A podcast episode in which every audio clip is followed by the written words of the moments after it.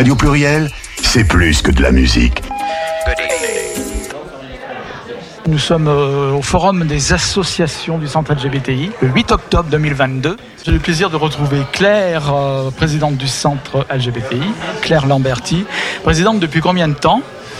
Et plus de deux ans, euh, je ne me souviens plus de la date, euh, mais ça fait plus de deux ans. je, plus de deux ans. Je ne ferai pas tout à fait mes trois ans, mais à l'émission, tu as souvent eu le, enfin, tu es déjà venu pour euh, au titre de la de présidente du centre LGBTI, mais évidemment là, c'est une page qui va se tourner. Tu vas as beaucoup d'occupations et tu vas laisser la main, je dirais, à un potentiel futur ou futur, enfin, futur président ou présidente et donc ces deux années passées, les deux années écoulées au centre, euh, quel bilan peux-tu en tirer ah, quel bilan en tirer Oui, il y a beaucoup de choses. Hein. Il s'est passé beaucoup de choses. Euh, ben, déjà, moi, il y a une partie qui me tient à cœur, c'est de faire en sorte que le centre soit vivant et, euh, et finalement entraîne de plus en plus d'associations à venir nous rejoindre euh, dans ce collectif. Euh, et, et c'est le cas puisque là on, on arrive à 39 hein, déjà. Il y a encore une demande en attente là qui, sera traitée après. Donc on va on va passer les 40 et je trouve que c'est une euh, un beau message aussi euh, passé euh, au collectif lyonnais hein, globalement que bah oui le côté LGBT à Lyon il bouge, il est vivant sur tous les domaines, hein, qu'on soit dans l'artistique ou la défense des droits. voilà tout tout est couvert hein, par des associations euh, du centre et donc c'est une belle preuve de vivacité euh, que, montre le centre.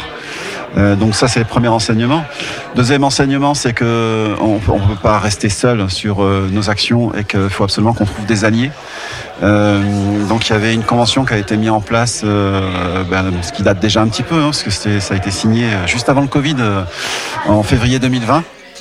Euh, et que moi je suis ah, mais alors totalement convaincu euh, qu'il faut qu'on travaille avec euh, les partenaires locaux. Bon, régionaux et nationaux aussi si on peut, mais bon, ça, après c'est peut-être un petit peu compliqué, un petit peu ambitieux, mais pourquoi pas On travaille avec la DILCRA aussi au niveau national par exemple.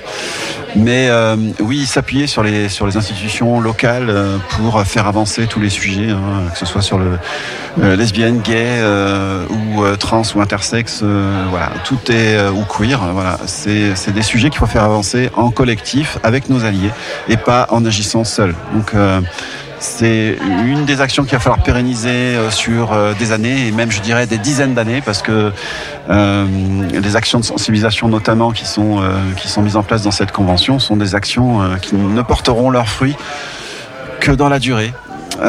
et, donc il va falloir tenir le flambeau pendant encore de nombreuses années pour que on puisse commencer à percevoir des choses dans la population euh, voilà. Et puis la sensibilisation aussi de toutes les personnes qui font de l'accueil de public dans les administrations. Euh, nécessairement aussi, on sait très bien que la formation continue.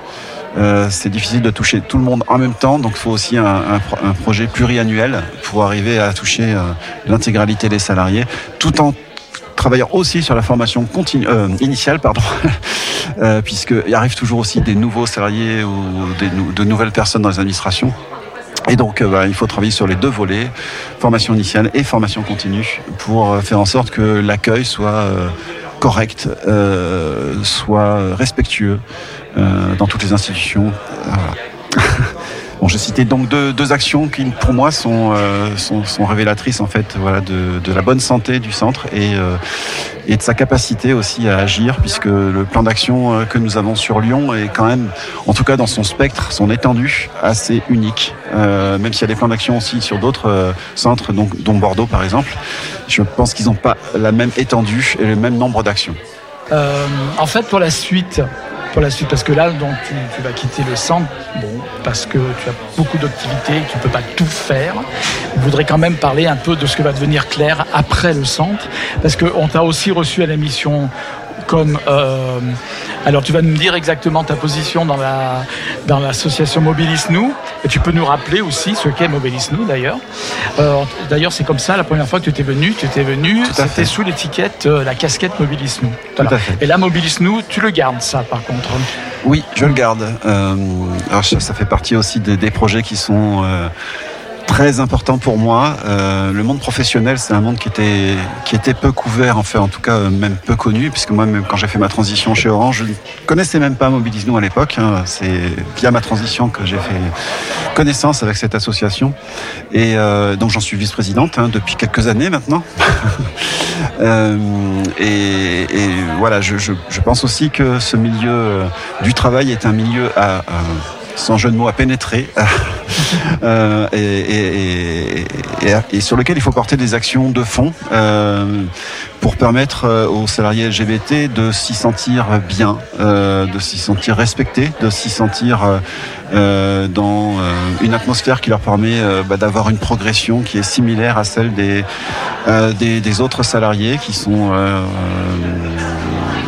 voilà je, pense que ce qu'on a mené comme action euh, de, mettre en place un, un guide euh, LGBT dans l'entreprise euh, qui trace, en tout cas on espère, toutes les situations que peuvent vivre les salariés LGBT dans l'entreprise, euh, qui rappelle à chaque fois les textes de loi qui se réfèrent euh, à ces situations-là, euh, qui donnent des exemples de situations vécues par des salariés Orange, donc qui permettent d'illustrer la situation en question, et puis qui rappelle finalement aussi, au-delà des lois, quelle est la stratégie d'Orange et quel comportement est attendu à la fois des managers qui sont clés dans cette affaire-là, comme les RH, mais aussi des salariés de tout un chacun.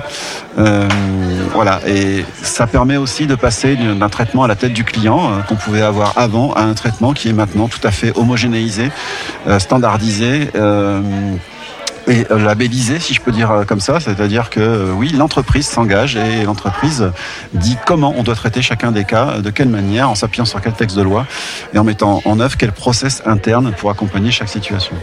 L'entreprise Orange, à travers Mobilis Nous, a un engagement très important dans ces thématiques-là. Est-ce que toi, à ta connaissance, tu connais d'autres grands groupes qui auraient une approche aussi importante que celle d'Orange à travers Maintenant, euh, il y en a beaucoup, hein, parce que ouais. Orange a signé en 2013 la charte de l'autre cercle, hein, qui venait tout juste de naître. Ouais. Euh, elle l'a re-signé cette année, euh, Orange, donc qui montre aussi le réengagement de l'entreprise. Mais on s'aperçoit que maintenant, toutes les grandes entreprises l'ont signé et donc ont des actions, alors soit avec des, euh, des associations comme la nôtre, donc externe à l'entreprise, soit avec des réseaux internes. Euh, mais dans tous les cas, euh, voilà, il y a, une mise en œuvre réelle de cette politique qui se fait dans, dans beaucoup temps de grands groupes. Et, là, ce qui est en train de se passer, c'est que c'est en train de faire tâche d'huile progressivement sur des administrations, mais aussi sur des PME. On voit des PME qui se mettent à signer aussi cette charte de l'autre cercle. Et c'est une bonne chose puisque finalement, on sait très bien que les salariés, euh, certes, il y en a dans les grands groupes, mais il y en a quand même beaucoup, énormément dans les PME. Et c'est la très grande majorité hein, de, de, des salariés. Donc, il faut aussi toucher cette tranche-là de l'entrepreneuriat euh, pour, euh, pour effectivement avoir une société inclusive vis-à-vis -vis des salariés LGBT réels, pas que sur quelques niches, comme pourraient être les grandes entreprises. Alors, une question encore concernant donc, bon, la présence des associations ici. On est au Forum des associations du centre. Parmi toutes ces associations, tu sais que tous les, domaines d'activité pratiquement étaient représentés euh, par les associations. Euh, il y a également Flag, la présence de Flag, qui est depuis peu en fait adhérent, une association adhérente euh, du, centre. Et Flag, est-ce que tu peux nous rappeler déjà qui est Flag? Euh, ben, Je sais que tu ne vas pas parler en leur nom, mais la question va venir après. Je voudrais savoir ce que justement toi tu penses de leur présence ici au centre. Alors, bah, j'évoquais justement le monde du travail. Euh, Flag euh, couvre le ministère de l'Intérieur euh, et c'est aussi un espace de travail, hein, puisque les policiers, les gendarmes, les pompiers, etc., etc., puisque tout le ministère de l'Intérieur, ça fait beaucoup de types différents de personnel. Hein. Ce sont aussi des personnes qui travaillent. Donc, il est important d'avoir aussi une assoce en interne qui les protège, qui les soutient, qui les accompagne.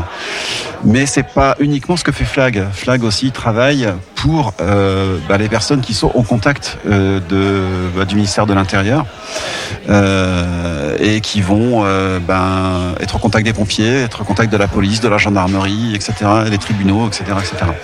Et donc ils ont une mission, euh, bah, encore une fois, de formation. Je parlais tout à l'heure de, formation initiale et de formation continue. Malheureusement aujourd'hui ils sont que sur la formation initiale, mais ils forment euh, toutes les nouvelles promotions de policiers, de gendarmes et de commissaires aussi à ma connaissance. Et pour moi, c'est une mission capitale. Euh, voilà, il restera à mettre en place la formation euh, continue parce que dans les commissariats, dans les gendarmeries, eh ben, l'essentiel des, effectifs qui sont présents, ils sont depuis de nombreuses années pour certains, et donc il y a besoin aussi d'attaquer l'aspect formation continue pour faire en sorte que oui, les accueils soient respectueux, que oui, on soit entendu quand on vient porter plainte, que nos propos ne soient pas déformés, etc., etc. Donc il faut un travail qui est obligatoire, nécessaire et qui est à soutenir. Euh, voilà. Et euh, avant d'être des flics ou des gendarmes ou des pompiers, ce sont euh, des salariés LGBT ou alliés. Il n'y a pas forcément que des personnes engagées LGBT dans, le, dans leur effectif à Flag. Et donc moi je ne peux que saluer en tout cas leur travail et, les encourager à continuer à, tenir tête et, à pousser toutes leurs actions bah, au bout. En ce qui concerne le fonctionnement du centre, on va rappeler que le centre LGBTI, c'est très important de le dire, est un lieu démocratique. Est-ce que tu pourrais nous dire, par exemple, comment ça fonctionne? C'est-à-dire que toutes les associations qui sont présentes ici ont une légitimité démocratique. Effectivement. Ben, euh, tout simplement, on, est, on a un conseil d'administration qui décide en fait de, de, bah, la vie euh, du centre, hein, euh, de ses orientations, de ses actions. ce conseil d'administration, il est composé de représentants de chacune des associations qui sont membres. Voilà, et donc ils font partie du collectif décisionnaire hein, du centre et auquel on ajoute les commissions du centre. Euh, qui elles aussi ont un droit de vote en, CA, qui n'en ont pas sur les AG par contre, mais qui ont un droit de vote en, CA. Donc effectivement, c'est tout à fait démocratique. À chaque fois que quelque chose est proposé, il passe au tamis. Euh, finalement du CA et c'est le CA qui décide euh, des orientations à donner sur sur les actions du centre, sur l'organisation du centre, sur la politique générale du centre. Les associations présentes elles-mêmes ont été démocratiquement admise dans le centre. Effectivement, à chaque fois qu'une association veut rentrer au centre GBTI, elle se présente. Bon, il y a quelques entretiens préliminaires avec, euh, avec le, bureau, mais au final, elle se présente au CA, elle explique pourquoi elle veut rentrer au CA, qu'est-ce qu'elle euh, au CA, au centre pardon, qu'est-ce qu'elle peut apporter au centre, qu'est-ce que le centre peut lui apporter aussi, hein, puisque voilà, ça marche dans les deux sens. Et, euh, c'est le CA qui décide si oui ou non finalement cette association fera partie du centre. Pour terminer euh, sur le centre, il existe aussi une charte, laquelle a été élaborée et votée par les adhérents du centre. Est-ce que tu pourrais nous, euh, rappeler en quelques mots euh, l'esprit de la charte, on va dire L'esprit de la charte, c'est de faire en sorte que les personnes qui viennent au centre, hein, je vais vraiment faire synthétique, soient accueillies, orientées dans le respect, bien sûr, de qui elles sont, ces personnes-là. voilà, d'ailleurs, on a fait faire un, un grand, euh, parce qu'on avait ces chartes sur le petit format, on les a fait faire en grand et en solide euh, pour qu'elles soient visibles de tout le monde. Euh, et c'est important. D'ailleurs, on, a fait voter aussi à la dernière réunion d'AG de, et de CA que euh, l'ensemble des personnes qui sont euh, porteurs euh, d'un badge pour, et d'une clé du coup pour venir au centre soient formées à l'accueil. Et, donc encore une fois, je parlais tout à l'heure dans le cadre d'Orange du guide LGBT, histoire d'avoir un comportement homogène et, respectueux des lois, mais aussi des personnes au-delà des lois, parce que les lois ne couvrent pas tout malheureusement. Hein. ça définit un cadre qui est parfois imparfait et, donc il nécessite d'être complété aussi par une formation interne. Donc voilà, notre objectif, c'est vraiment que quand on vient au centre, un, on est accueilli, euh, deux, on est respecté pour qui on est, euh, et on est orienté, si on a des questions, vers les bonnes associations, les bonnes personnes qui vont permettre de répondre aux questions qu'on a, qu'on se pose, ou des demandes d'accompagnement et de soutien dont on a besoin. Donc pour terminer, Claire, on va le mot de la conclusion. Je vais quand même rappeler que Claire se lance aussi dans une carrière artistique. Donc ça fait partie de ses occupations. Mais on a eu l'occasion de diffuser des titres euh, lors de ta venue euh, à Pluriel Gay. Voilà, donc tu chantes aussi maintenant, parmi eh toutes tes cordes. Je me suis mise au chant. le virus m'a piqué euh, fin 2019. donc j'ai pris un prof de chant et puis depuis je travaille avec ce prof de chant qui m'a qui m'a amené à faire des enregistrements studio donc les enregistrements que, que tu évoques et qu'on a passé on en a passé deux je crois lors des émissions voilà, pluriel gay. Euh, et, donc j'ai fait mon premier live euh, cette semaine, mardi, euh, dans les locaux d'Orange. une belle expérience, un peu compliquée à gérer, surtout dans une salle où il y a beaucoup de brouhaha, un peu comme aujourd'hui. c'est très compliqué de bien s'entendre et d'entendre la musique, mais quelle belle, quelle belle aventure, on va dire ça comme ça, de, pouvoir transmettre des émotions au travers du chant bah, aux personnes qui sont là. Donc j'espère que cette passion va pouvoir être euh, continuer et amplifier euh, dans les mois qui viennent. Voilà. Et eh bien, on te le souhaite. Peut-être qu'on te verra bientôt euh, dans les grandes émissions de télévision. Oh là, non. Je pense que ma carrière restera locale. Merci Claire en tout cas d'être, d'avoir accepté notre invitation et de dire en fait un dernier mot ce qui est un peu ton dernier mot pour le centre également. C'est un moment émouvant, puisque dans deux semaines, euh, c'est fini. Ma coprésidence sera terminée, voilà, C'est ça. Ben, je ne peux que souhaiter une longue et heureuse vie au centre euh, et, de lui permettre effectivement euh, de porter tout plein de projets et, de faire en sorte que la vie des LGBT soit meilleure dans tous les sens, dans tous les aspects de la vie, que ce soit professionnel, personnel, à l'extérieur, dans la rue ou dans, le privé. Voilà. et que moi, je vais aller intervenir aussi au Québec. Euh, euh, aux entretiens Jacques Cartier pour euh, justement expliquer ce qui a été fait avec l'institution via la convention de lutte contre les LGBTI-phobie. Et je pense que c'est une fierté hein, de se dire que le centre va, aller à Montréal, au Québec, pour, pour porter ce message-là, de dire que oui, on peut s'organiser pour travailler avec les institutions et, et mettre en place des choses. Voilà. Donc le mot de la fin aussi, c'est ça, c'est continuons dans cette, dans cette optique-là et euh, faisons, euh, faisons de notre monde un monde meilleur. Merci Claire et à très bientôt alors. Peut-être sur les ondes de Ployal Peut-être. Pour chanter. Je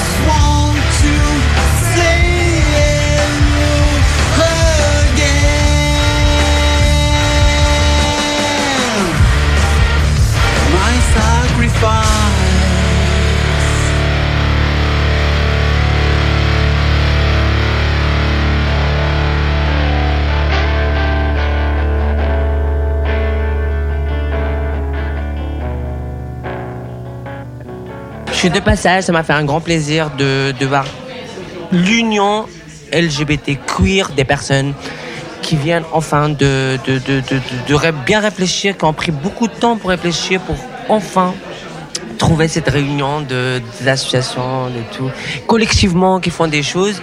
Et c'est ça le but normalement au, sein du centre LGBTI+, euh, de Lyon, 19 rue des Capucins, 69001. Question de réponse, s'il vous plaît. Je suis avec euh, Michel Picard. Michel Picard, bien connu pour être la maire de la ville de Vénissieux, dans la métropole de Lyon, et aussi donc vice-présidente de la métropole euh, dans la lutte contre les discriminations et également l'égalité homme-femme. Donc on comprend la raison de votre présence ici au centre LGBT aujourd'hui à l'occasion du forum des associations. Vous teniez à être là. D'abord, ça me fait plaisir. Euh, il y a beaucoup de nouveautés en fait. Euh, d'abord, euh, cette, délégation en tant que vice-présidente, elle n'existait pas avant. il n'y avait pas une, vice-présidence à l'égalité femmes-hommes et contre les, discriminations. Et du coup, dans cette délégation, euh, j'ai reçu beaucoup euh, d'associations euh, différentes, certaines pour l'égalité femmes-hommes, certaines effectivement sur toutes les questions LGBTI, d'autres sur les discriminations aussi propres.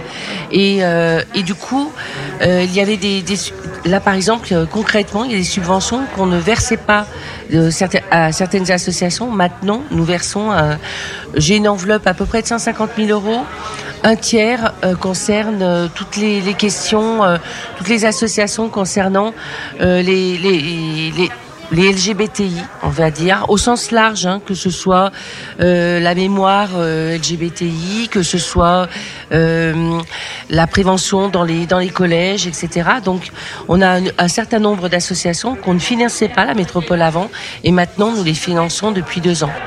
Que pensez-vous donc de la vie associative LGBT euh, dans l'agglomération de Lyon? En fait, je vais être honnête avec vous. Vous me connaissez en tant que maire. Euh, j'ai toujours été quelqu'un de franc et de sincère. Euh, c'était beaucoup d'associations que je ne connaissais pas mhm. concrètement et que j'ai appris à, découvrir.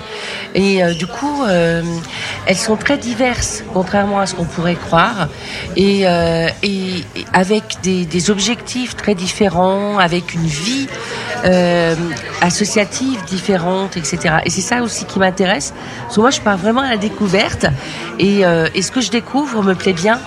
Euh, dans, la diversité. Euh, euh, et du coup, si tout le monde pouvait découvrir de cette façon-là, je trouve, ça enlèverait aussi un certain nombre de préjugés, d'a priori, ce genre de choses. Vous pensez qu'il existe encore des a priori, donc de la part de certains élus, soit par méconnaissance, soit par préjugés ou par idéologie, tout simplement. Et vous savez, les élus ne sont pas en dehors de la société. Et mm. je pense qu'il y a encore beaucoup de préjugés dans la société. Donc, euh, donc du coup, je, là par exemple, euh, moi j'ai été très sensible à une, à une association euh, qui, qui lutte contre les violences LGBTI et notamment au niveau des collèges. Et je pense qu'effectivement, nous avons des, des collèges où, sans forcément parler d'agression, mais des, des enfants euh, des adolescents euh, qui sont euh, à leur à leur première expérience, etc., qui peuvent vivre douloureusement les choses. Et je pense qu'une association qui intervient en disant, en, disant un certain nombre de choses et en libérant la parole, je trouve que c'est c'est très intéressant. Voyez, c'est pas si facile que ça, parce que on est tous pétris dans une société avec des préjugés. Regardez les, les droits des femmes. Euh, ça fait ça fait des milliers d'années qu'on en parle et on n'est toujours pas à l'égalité. Donc euh, je pense que chaque fois qu'on peut faire de la, de la, de la pédagogie, euh, de la découverte, euh, ça permet euh, effectivement d'enlever un certain nombre de préjugés et puis de libérer la parole de certains adolescents qui peuvent mal vivre les choses ou pas forcément mal vivre les choses, mais ne pas pouvoir les vivre, les vivre librement. Voilà. Et du coup, je pense que c'est important, euh, ce regard-là, qu'on leur donne la possibilité d'être ce qu'ils sont. Voilà, tout simplement. Et vous, vous seriez prête, par exemple, en tant qu'élu, à apporter votre soutien quand il ce sera nécessaire euh, et vos, informations que vous commencez à, glaner, je dirais, à droite et à gauche dans, dans ce univers, on va dire, que vous commencez à, connaître un peu, vous êtes prêt à, à défendre, à soutenir euh, les causes qui sont défendues ici par le centre LGBTI, par exemple? Je veux dire, Bien sûr. Dans votre, en tant qu'élu à la métropole, par exemple, euh, vous vous sentiriez d'intervenir dans certains cas pour euh, vous me direz que c'est un peu votre rôle quand même, parce que vous êtes dans le rôle égalité homme-femme et puis lutte contre les discriminations. Mais vous vous, sentiriez prête à porter un projet ou euh, une idée, simplement une idée, au sein de la métropole par rapport à la communauté LGBTI, euh, si l'occasion se présentait? Bien sûr, mais déjà à travers les subventions, quand euh, par exemple on, finance les, les mémoires minoritaires, par exemple, je trouve que c'est un acte fort parce que ça reconnaît une histoire, une culture euh, de, de, des, LGBTI. Euh, donc, euh, ne serait-ce qu'accorder des subventions qui n'existaient pas avant, je pense que c'est déjà donner la parole, montrer. Et alors après, s'il faut aller effectivement plus loin et prendre la parole moi-même en dehors des subventions, il n'y a pas de souci là-dessus. Bien évidemment, il y a des projets que, que, je, que je soutiens fortement. Voilà, j'ai aucun aucun souci. Encore une fois, en plus, euh, moi ce que j'apprécie beaucoup euh, avec ces associations, c'est aussi euh, cet échange où pardonnez-moi l'expression, mais en fait où, justement c'est des associations qui savent la différence, qui connaissent la différence et qui l'acceptent. Moi, certaines fois, j'ai peut-être posé des questions de peut-être qu'il pouvait euh, être euh, euh, en se disant mais elle est naïve ou mais si je connais pas, ben, c'est justement cet échange-là qui était riche et qui me permettait de comprendre et qui permettait justement d'approfondir un certain nombre de choses. Vous voyez, par exemple, je suis mère depuis 14 ans. Je vais vous prendre un exemple concret. En discutant, un jour, je, construis des piscines en tant que en tant que maire sur la ville. Dans la discussion, euh, on me dit, euh, voilà, il y a des toilettes, des vestiaires qui sont pour les femmes et qui sont pour les hommes. Et quand euh, on est en transformation, où on va? Eh bien, voyez, je le reconnais, je me suis jamais posé la question en tant que maire, et pourtant j'en suis la deuxième piscine construite sur la ville de Vénissieux. C'est pas forcément, je vais régler le problème et que je vais faire un espace, mais ne serait-ce que de l'entendre et de me dire effectivement, euh, c'est une vraie question. Cet individu que j'ai en face de moi se pose cette question-là et je me l'étais pas posée. Et ça, c'est enrichissant. Vous voyez ce que je veux dire? Et c'est important aussi pour un élu, mais pour un être humain, de pas avoir les idées toutes faites et de se dire, bah, j'apprends tous les jours aussi, quoi, avec humilité. Vous parlez donc des personnes qui sont dans le cadre d'une transition, hein, des oui, personnes transgenres. Effectivement, c'est un problème qui est euh, souvent soulevé, effectivement, et méconnu des membres du, du Et c'est des questions taboues, oui. mmh. certainement, parce que moi, je, je, vous dis, en 14 ans, j'avais jamais entendu, mmh. euh, euh, on m'avait jamais parlé de, de, de, cette question. Et du coup, je trouve ça intéressant. Et d'en parler, on va dire, euh, librement, mmh. sans... Effectivement, j'ai dit, bah, je m'étais jamais posé la question. Mais la personne n'a pas été choquée quand j'ai dit ça. Elle m'a dit, bah, et parce que justement, c'est aussi euh, une avancée de la société qui prend en compte un certain nombre de choses. C'est un exemple parmi tant d'autres. Hein. D'ailleurs, justement, en ce qui concerne votre position de maire de Vénissieux d'une ville de banlieue, alors donc c'est à la maire de Vénissieux que je m'adresse maintenant. Euh, il y a beaucoup à faire dans les banlieues, on le dit souvent, dans les banlieues dites populaires ou difficiles, hein, comme on dit, pour les questions LGBT ou une idée. Bon, ici, par exemple, le forum est dans le centre de Lyon. On va dire dans des espaces assez safe, quoique c'est toujours un mettre sous caution. On sait que même le centre de Lyon n'est pas toujours safe pour, tout le monde. Mais en banlieue, on a l'impression que ce serait plus difficile pour les personnes LGBT de vivre en banlieue. Donc, si une personne LGBT euh, vient, venez vous voir à Vénissieux pour vous témoigner, par exemple, des problèmes spécifiques qu'elle encourrait euh, à Vénissieux, est-ce que vous vous sentiriez, euh, bah, c'est un peu comme la personne qui vous a parlé des vestiaires finalement, vous vous sentiriez investi peut-être de quelque chose là en disant ah là aussi il y a une thématique, sans tomber dans la stigmatisation non plus des populations euh, qui habitent à Vénissieux. Moi, je suis sensible euh, à toutes les questions humaines. Quelqu'un qui vient vers moi avec une difficulté, j'ai pas les réponses à tout, hein, mhm. mais euh, je suis sensible à ce qu'il me dit et euh, à sa problématique et certaines fois à sa souffrance. Forcément, on est aussi dans l'empathie. Je trouve que la vie aujourd'hui manque beaucoup d'empathie et se dire que cette jeune femme ou, ce jeune homme, qu'est-ce qu'il vit au quotidien, comment comment son quotidien s'organise, certaines fois pour cacher euh, justement par exemple son homosexualité parce qu'elle n'est pas parce qu'elle est difficile à vivre dans le quartier, moi ça me concerne, ça me concerne en tant qu'élu, ça me concerne en tant qu'être humain, tout simplement parce que j'ai un être humain en souffrance devant moi.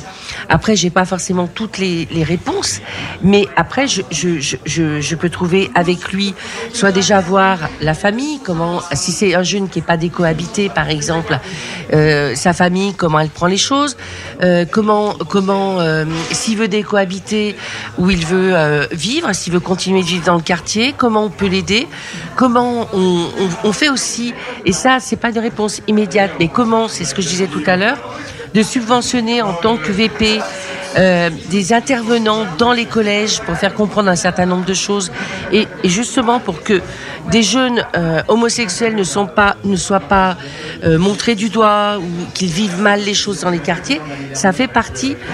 J'ai envie de dire, il y a la réponse à court terme et la réponse à long terme qu'il faut prendre en compte. Mais forcément, euh, c'est quelque chose qui me, qui, qui me, qui, me touche. Mais j'en ai déjà, pour, pour, euh, être honnête jusqu'au bout, j'ai déjà eu ces, ces discussions avec, euh, avec des jeunes.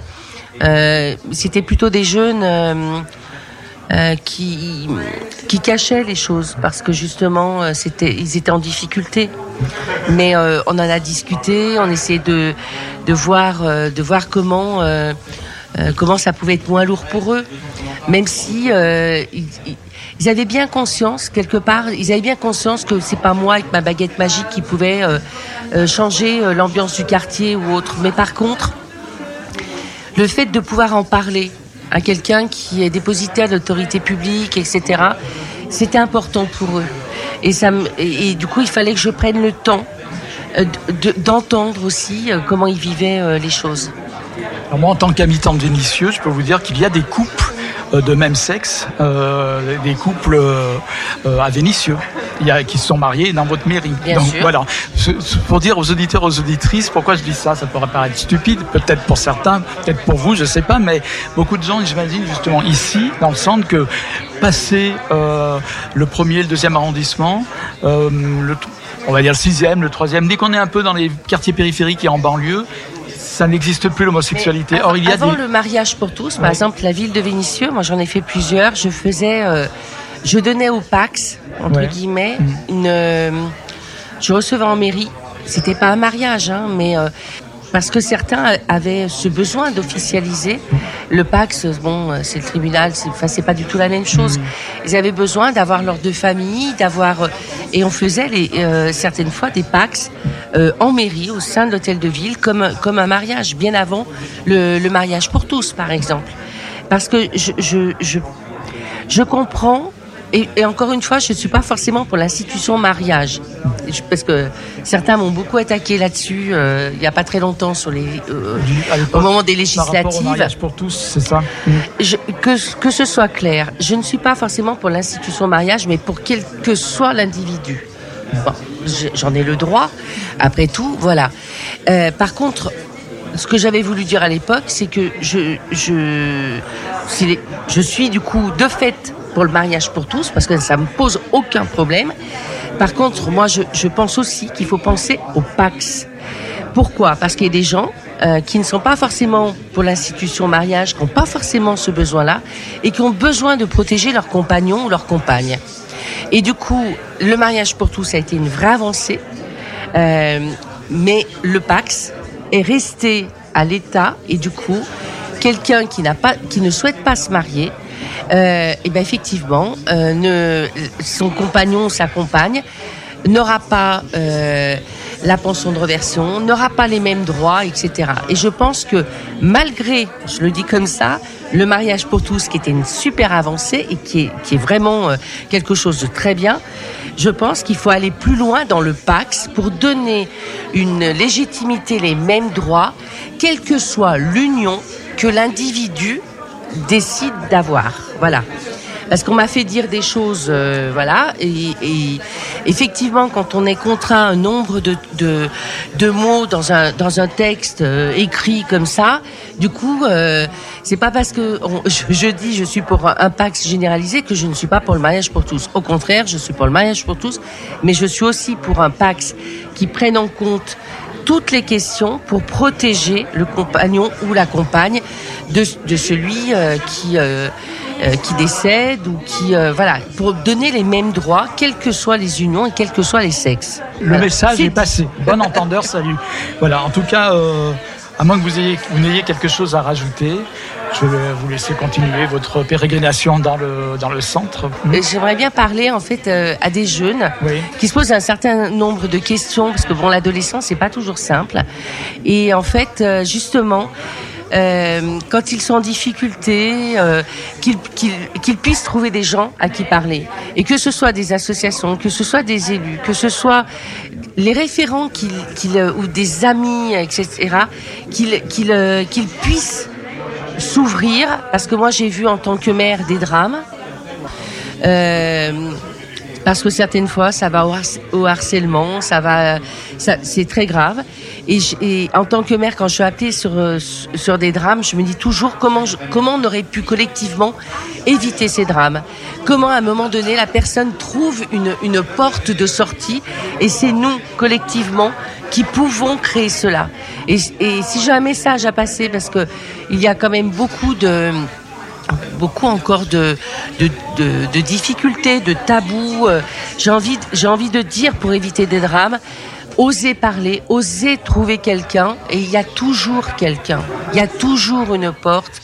Il y a toujours des gens progressistes, des gens ouverts, qui n'ont pas forcément le, euh, toujours euh, les mots. Même certaines fois, on peut être maladroit quelque part, peut-être. Mais en tout cas, il y a l'écoute, et c'est ça qui est important. Enfin, si j'avais un message à passer, c'est un peu bizarre de dire peut-être ça, mais parce que certaines fois, je, je, je, je me suis trouvée devant des jeunes que j'ai trouvés, mais euh, très touchants, euh, parce qu'ils ne savaient pas euh, euh vers qui aller, euh, leur famille les rejette ou autre, et moi, ça me touche énormément. Voilà.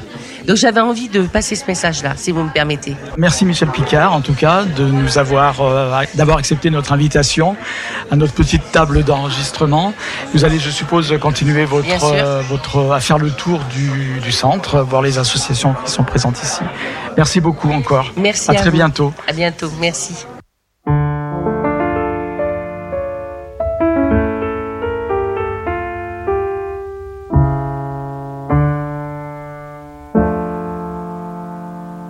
Dois-je l'appeler madame alors tu trompes ta femme Je respecte tes enfants, ton rôle de parent. Bon père de famille, mais dans ta tête tu vris. Je crois que tu me mens, je suis plus qu'un amant. Ça perd l'hypopète, je suis pas ta marionnette. Ça perd l'hypopète, je suis trop bête. Ça perd l'hypopète, on n'est pas tes marionnettes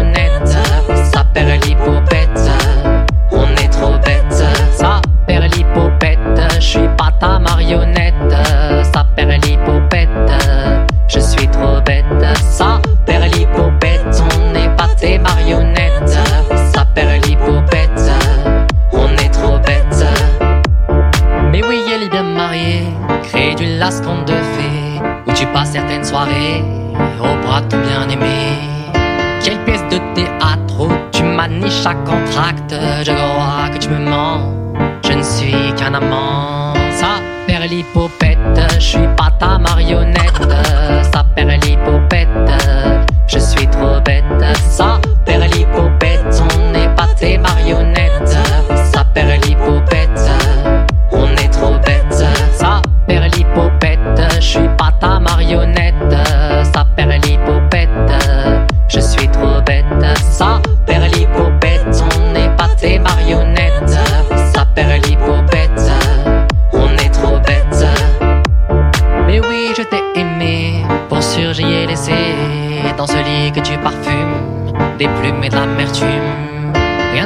m'offrir, je n'ai donc qu'à partir. Je crois que tu nous mens, nous ne sommes que des amants. Ça perd l'hypopète, je suis pas ta marionnette.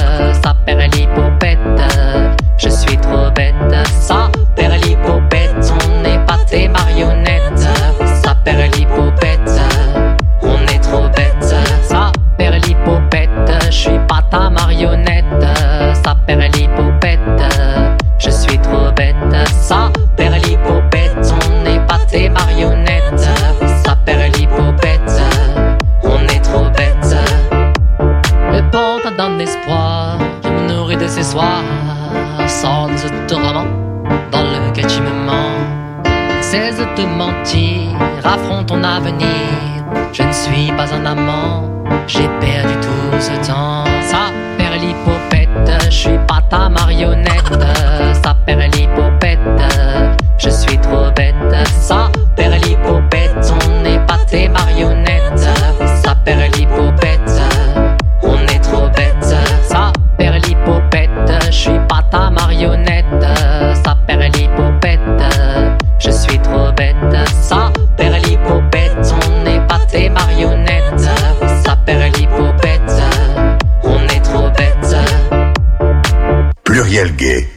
Toi, Sama, tu es usagère du centre. Tu viens régulièrement. euh, tu- tu reviens régulièrement. Bon, il y a eu la période du Covid, tout ça, c'était un peu compliqué. Maintenant que le centre est réouvert, on pense à son activité. Tu te sens bien ici au centre? Une rencontre très chaleureuse, très plein d'amour et qui- que les associations se reconnaissent et que tout le monde connaît tout le monde et qu'on arrête, faut arrêter de, à chaque fois de, de- de faire juste pour une seule ou séparer les assos. C'est des personnes, des associations qui font partie du centre, un seul centre à Lyon, c'était plus. Et euh, je trouve vraiment c'est une très très bonne initiative. Bonjour Antoine. Donc les narcotiques anonymes, on va dire que tout est contenu dans le nom de l'association. En partie. Mais on va quand même développer un petit peu, puisque vous, en fait, vous êtes euh, dans un sous-groupe, je dirais, de l'association. C'est un Hein, peu ça. Sans que ce soit péjoratif, Ouais. évidemment. Je vais préciser. Voilà. Euh, du coup, les Narcotiques Anonymes, c'est une association assez ancienne qui date des années 50, sur le modèle de ce qu'on appelle les, les alcooliques anonymes avant, euh, et qui est euh, en fait constitué de groupes qui sont autonomes. C'est pour ça qu'on n'est pas exactement un sous-groupe de quoi que ce soit, parce que c'est une, c'est une sorte de fédération de tas de petits groupes autonomes. Et euh, voilà, donc nous, on, on appartient à ce, on va dire, ce mouvement-là. Euh, qui est en fait c'est un c'est une association qui réunit des personnes qui ont des problèmes de drogue, dépendance de manière générale, et on est un groupe de dépendants, il n'y a pas de professionnels, qui nous entraidons à rester abstinents de toute drogue. Voilà, c'est ça notre euh, notre euh, notre credo, on va dire. Et donc, euh, depuis quelque temps, en Europe, parce que ça fait longtemps aux États-Unis déjà, euh, il y a des groupes qui sont dédiés à la communauté LGBTQIA+, qui restent ouverts aux autres parce que c'est une des traditions du mouvement que n'importe qui doit pouvoir avoir une réunion s'il a un problème de drogue. Donc, même si la personne n'est pas LGBTQIA+, elle peut aussi euh, venir à notre réunion. Voilà. Et donc, on est là depuis deux ans et demi. Euh, et euh, bah, l'intérêt, c'est de pouvoir euh, partager bah, sur, sur nos problèmes de drogue, sur la manière dont on réussit à devenir abstinent, à s'en sortir et tout ça, avec une écoute et un endroit un peu plus sécure pour des questions qui peuvent être plus liées aux questions LGBTQIA+. Alors ça peut... euh, ça, Pour être dans un, un milieu safe. voilà, c'est ça, c'est Mm. ça l'idée. Parce qu'il y a, bon, dans- n'importe quelle réunion, on peut aborder à peu près tous les sujets, mais les questions qui peuvent être liées à la sexualité, à l'identité de genre et tout, c'est parfois plus simple, au moins dans un premier temps, d'être avec des pairs, quoi. On, on a un peu une image Hein, des alcooliques anonymes, en fait, c'est beaucoup plus connu. Où euh, on arrive dans le groupe et puis il faut se présenter. Exact. Je suis, voilà, je suis addict, euh, je suis cocaïnomane ou héroïnomane, on va dire. Voilà. Et est-ce que ça se passe vraiment comme ça? Alors, euh, oui. oui. En fait, oui. Mmh. c'est une manière de, comment dire? Déjà, c'est une manière de rentrer un peu dans la réunion. C'est-à-dire que c'est un moment où ça va être un moment consacré à notre problème de dépendance. C'est important aussi parce qu'on s'identifie comme dépendant. On n'a pas de nom de famille, on n'a pas de métier. On est là pour ça et on a un point commun qui nous unit. On a eu des histoires de vie euh, complètement différentes, etc. Mais c'est ce qui nous réunit. Euh, et puis aussi parce que dire je suis dépendant ou je suis alcoolique, c'est déjà faire quelque chose de très difficile quand on a un problème en fait avec l'alcool ou la drogue.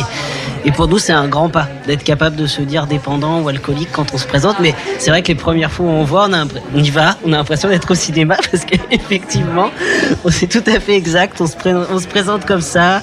On a des petits euh, jetons pour fêter les anniversaires de Clean et tout. Donc c'est vrai, c'est exact. Ça se passe effectivement comme ça. Euh, mais il se passe pas que ça. Euh, donc on commence par un certain nombre de lectures pour expliquer un peu le, le fonctionnement. Et puis après, dans les réunions, bah, chacun est amené à témoigner un peu de ce qu'il veut. Euh, librement, il peut pas être interrompu euh, le temps dont il a besoin et euh, personne ne va lui répondre. Chacun va parler voilà, de sa propre expérience. donc c'est des moments qui sont émouvants, souvent assez drôles aussi.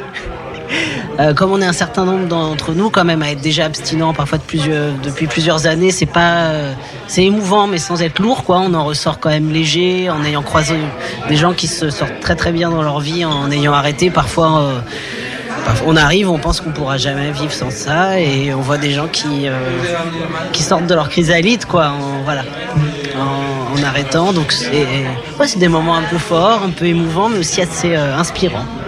voilà. qui euh, qui veut assister euh, au, groupe, c'est une personne qui elle-même est encore en état de dépendance. Alors, en fait, un groupe d'autosupport. Voilà.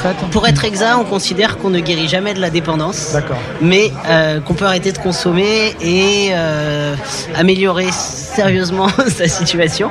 Mais par contre, il y a pas. Nous, on est un groupe de personnes qui cèdent à devenir et rester abstinents, mais on peut venir sans être abstinent, on peut même venir sous produit. Il n'y a pas de condition. Euh, bon, si la personne est sous produit et qu'elle fait un peu n'importe quoi, on va être obligé de lui dire de se calmer un peu ou de lui dire peut-être elle va pas partager tout de suite, mais attendre un petit peu. Mais il n'y a aucune. Ce genre de situation, ah oui, complètement, complètement. Non, non, bah nous on est là pour. Euh, montrer que c'est possible d'y arriver. Donc si on commence à refuser les gens qui n'arrivent pas à arrêter, on va pas s'en sortir. Voilà. Vous pouvez aussi orienter des gens euh, vers d'autres euh, structures comme plus médicales, Alors, euh, c'est pour des substituts. Alors, voilà. Alors, en tant que tel, non. C'est-à-dire que c'est assez important pour nous pour pas mal de raisons. On n'a aucune position officielle sur quel type de médecine employer, utiliser ou pas des produits de substitution. Donc en tant que fraternité, d'association, non. Mais par contre, à titre individuel, on partage notre euh, expérience. Du coup, euh, une personne euh, qui voit qu'un tel prend des produits de substitution peut très bien, voilà. Et de, fait, les adresses circulent, les adresses d'addictologues, de, thérapeutes, etc. Mais nous, en tant qu'association, c'est très important de conserver notre indépendance. Donc, on est lié à aucun centre de désintoxication, etc. Par contre, on rend visite, par exemple, au centre de désintoxication, aux prisons aussi. Voilà. En, tant que tel, on donne pas ce genre d'adresse, mais en fait, à titre individuel, on passe notre temps en fait à se donner des trucs qui marchent ou voilà. Alors par rapport aux thématiques LGBTI, quelles pourraient être les spécificités? Parce que, en fait, je vous pose cette question parce qu'il est certain que depuis de très nombreuses années, on va dire, euh, un préjugé tenace veut que le monde LGBTI soit plus euh, concerné mm. par des problèmes d'addiction aux drogues notamment que d'autres milieux, on va dire. Et on, parle notamment depuis quelques années, on parle aussi du chemsex beaucoup. Oui, oui, oui. Alors, euh, c'est vrai qu'en narcotique anonyme, moi j'ai remarqué qu'on était en tout cas une, on était bien représenté, on va dire.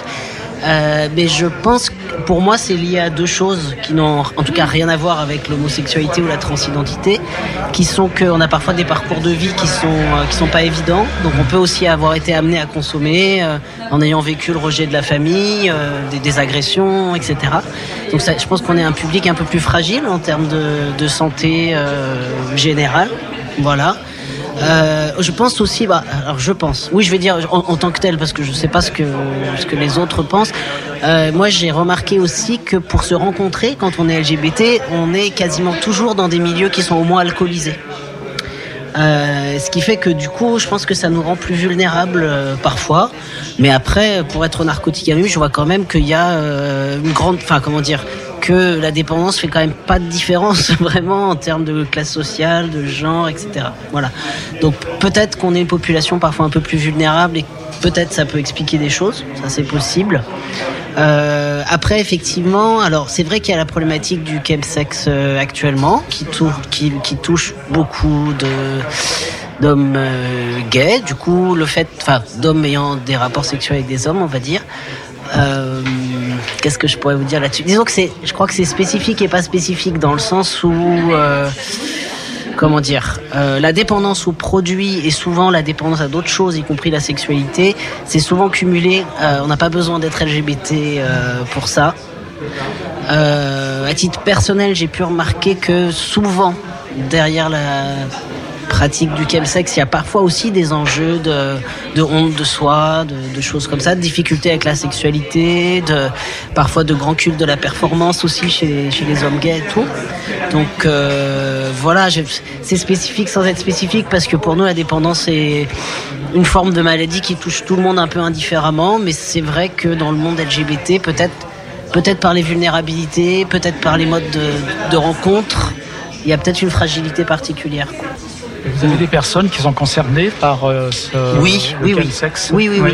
On a, on, a, encore besoin de se faire un peu plus connaître hmm. dans la communauté lyonnaise, donc euh, c'est pas mal de pouvoir passer à la radio aujourd'hui. Euh, mais en réalité, en fait, il y a comment dire Parce qu'après, il y a le stéréotype, c'est-à-dire que voilà, euh, tous les hommes gays ne pratiquent pas le chemsex. Il y a des hommes gays chez nous qui viennent, qui n'ont pas du tout ce type de, de problématique, parce que c'est en fait une petite proportion. Hein, voilà, tu, et voilà. Et puis il y a aussi beaucoup de gens qui sont pas gays, qui ont en fait besoin de consommer pour avoir de la sexualité. Donc c'est c'est pas très très différent. Les problématiques qui viennent avec, par exemple, d'abus sexuels aussi, parce que sous produit les choses sont plus complexes. Ça, en fait, toutes les personnes qui ont un problème de drogue l'ont connu. Donc euh, euh, voilà. Donc oui, oui, il y, a des, y, a, des personnes qui viennent chez nous qui ont ce problème-là, mais en fait, c'est assez vaste hein, parce qu'on peut, euh, euh voilà. Avoir euh, des consommations qui sont pas du tout liées euh, à la fête ou assez peu. Il y a des gens qui ont des problèmes d'abuser de, certaines substances prescrites, par exemple. Euh, au Narcotique Anonyme, on, accueille des gens qui ont aussi juste, entre guillemets, un problème d'alcool, par exemple. voilà, parce que, voilà, du coup, il y a, effectivement cette population, mais en fait, c'est très très large. Voilà, très très large. La taille du groupe, ça Alors, euh, ça fait ça fait pas longtemps qu'on est là. On a commencé à 2-3. Aujourd'hui, on est à une dizaine à peu près. Voilà, avec des gens qui, qui vont, qui viennent. Euh, L'avantage, en tout cas, de pas être une immense réunion, c'est que ça laisse pas mal de temps pour parler. Ça, c'est Ça dit, les autres réunions hein, tournent peut-être à 15, 20. Je dirais qu'on est une dizaine à peu près. Et pour vous joindre, comment on fait? Vous avez une ligne? ah, Alors oui, oui, tout à fait. Pour nous joindre, il y a une helpline qui est euh, dédiée à toute personne, quel que soit son genre, sa sexualité, etc., qui est le 01 43 72 12 72. Donc euh, cette helpline, elle fonctionne toute la journée, mais je crois pas la nuit. Voilà. Pour joindre euh, et pour d'ailleurs avoir toutes sortes d'informations, on a narcotiqueanonyme.org. Voilà, il y a beaucoup beaucoup d'infos dessus. Et pour rencontrer notre euh, réunion lyonnaise en particulier, dans ce cas-là, c'est plutôt un mail. Donc en minuscule, euh, auraqueer, A-U-R-A-Q-U-E r@gmail.com et on répond rapidement. Voilà. Et juste donc on se réunit nous le, à maintenant 19h30 au centre LGBTI tous les lundis et euh, c'est ouvert à absolument tout le monde. C'est mieux d'être à l'heure, mais on peut arriver à l'heure qu'on veut, repartir quand on veut, ne venir qu'une fois, y passer toute sa vie. Voilà, il n'y a aucune, y a aucune condition préalable pour revenir. Et pour venir et pour On verra toutes les informations à votre, à votre, sujet et c'est important aussi que vous soyez au centre LGBTI, mm. c'est une bonne chose, une très bonne chose. Merci Antoine hein, de nous avoir eh ben, rejoint. Si vous avez quelque chose à rajouter, euh, n'hésitez pas. Très bien. Maintenant ou plus tard. Ça marche, merci beaucoup. voilà. Tu vois, c'est déjà la fin des vacances. Me laisseras-tu une dernière chance pour embrasser ton corps dans n'importe quel désordre le temps de dire Tu vois, c'est déjà la fin des vacances. Dans l'eau trouble glace et des océans, on apaise nos corps dans un précieux décor. Le temps de fuir. Tu vois, j'ai abandonné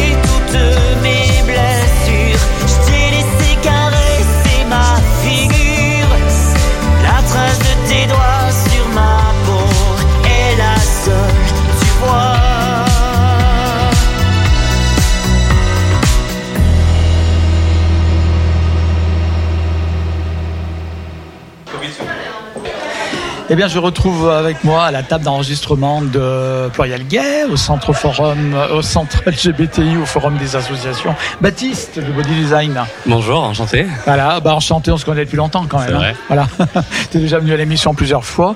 Et puis, euh, tu es donc euh, dans l'association Body Design qui est adhérente donc, du centre LGBTI, qui est là pour le forum et qui est aussi une grande organisatrice d'événementiels à Lyon. Je voudrais revenir un petit peu sur un événement que nous avons couvert, pas, Pluriel Gay Il s'agit de l'élection Drag euh, Lyon. Voilà. Euh, donc, euh, ce qui était à la quatrième édition. C'est ça, je me trompe pas jusque-là. Exactement. Et qui a été euh, une très belle édition. D'ailleurs, je crois que vous êtes satisfait. Très très satisfait. Très satisfait, il y a eu du monde. Le spectacle a été de qualité. Les prestations ont été de très haut niveau. Oui, c'est à toi. Ok, alors je vais. Ok, alors ça a été euh, génial. Ça a été, euh, je pense, la plus grosse élection qu'on a pu faire depuis ces quatre dernières années. Euh, donc, pour euh, rappel, la première élection qu'on avait faite, on l'avait faite ici au centre LGBT, où on peut accueillir au maximum 178 personnes, et euh, bah, on avait trop de monde. Donc euh, voilà, c'est pour ça qu'on avait décidé de le faire à la ficelle. Là, c'était la troisième édition à la salle de la ficelle. Du coup, on commence à connaître. On a réussi à proposer des services de qualité à tout le public qui est venu nous voir. Euh, on a proposé euh, bah, 14 shows puisqu'on avait 14 candidates plus euh, la deuxième manche. Du coup, je pense que c'était une soirée qui était plutôt riche en événements et qui a été euh, plutôt appréciée puisque en plus euh, c'est une soirée qu'on essaie de proposer à prix euh, associatif, dirons-nous. Donc, je pense que les gens ont été contents de, de, de venir. On, peut, on pourra saluer le La Summers puisque c'est la gagnante. Absolument. Ah, voilà. Donc euh, Drag 2022, Drag Lyon 2022. Voilà, on lui envoie tout neveu de réussite. voilà, exactement. Et donc nous avons aussi, enfin vous avez Body Design, un événement que vous allez nous proposer, un événement euh, en lien avec euh, la journée de lutte du 1er décembre. Non, c'est pas grave, on aime bien les bonbons on nous apporte des bonbons.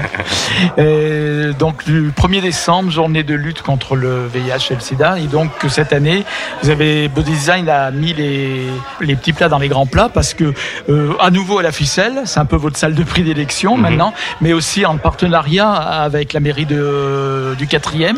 Ouais, vous allez faire une soirée pour, euh, pour le sida. Alors et peut-être même avec la mairie centrale, mais ça c'est à, à encore définir. Euh, oui, donc il se trouve que le 1er décembre, c'est la journée mondiale de lutte euh, contre le VIH. Euh, le 1er décembre tombant un jeudi et donc pas un week-end cette année, on s'est dit que ça pouvait être sympa de faire une action qui tomberait le samedi pour qu'il y ait beaucoup de public et qui puisse être une action caritative qui contribuerait à donner de l'argent aussi d'action. Du coup, on a mobilisé plusieurs acteurs pour cette soirée. On a remobilisé les artistes qu'on a eu pour l'élection drag, dont notre coordinatrice Victoria Idol. On a réussi à avoir euh, Candy Williams, avec qui on n'avait pas bossé depuis un petit moment, donc c'est un grand retour en grande pompe et euh, du coup nous on en est très très heureux. Et on a cinq autres artistes euh, qui sont issus du concours, enfin de l'élection Drag Lyon, qui seront présents aussi pour vous proposer des shows pour le repas du Sud Action. Est-ce que vous trouvez qu'il est encore important de faire euh, des événements autour du VIH et du sida, dans la mesure où euh, on en parle beaucoup moins en fait, y compris dans la communauté d'ailleurs? Alors certes, on en parle moins, ça je pense que c'est lié avec... Euh, enfin, lié à tous les traitements modernes qui existent, le TPE, la PrEP, tout ça. Donc on en parle moins. Après, il faut pas oublier que ça reste un, risque qui est quand même assez présent dans la communauté. C'est pas le sujet, je veux pas faire la mauvaise langue, mais euh, il y, a beaucoup de gens qui parlent de la PrEP, d'accord, donc je vais, je vais en profiter pour rappeler à la radio que la PrEP ne protège que du VIH et pas des autres IST. Euh, voilà, donc ça reste important de faire de la prévention, même si euh, beaucoup de personnes maintenant prennent la PrEP et ne peuvent plus être contaminées au VIH. Et selon les principes des soirées organisées dans le cadre du site d'action, des événements, on va dire, organisés dans le cadre du site d'action, il y a une partie de la recette qui est reversée donc euh, au site d'action. Voilà, alors nous ce qu'on fait, c'est qu'en fait on propose un repas spectacle avec euh, plusieurs formules.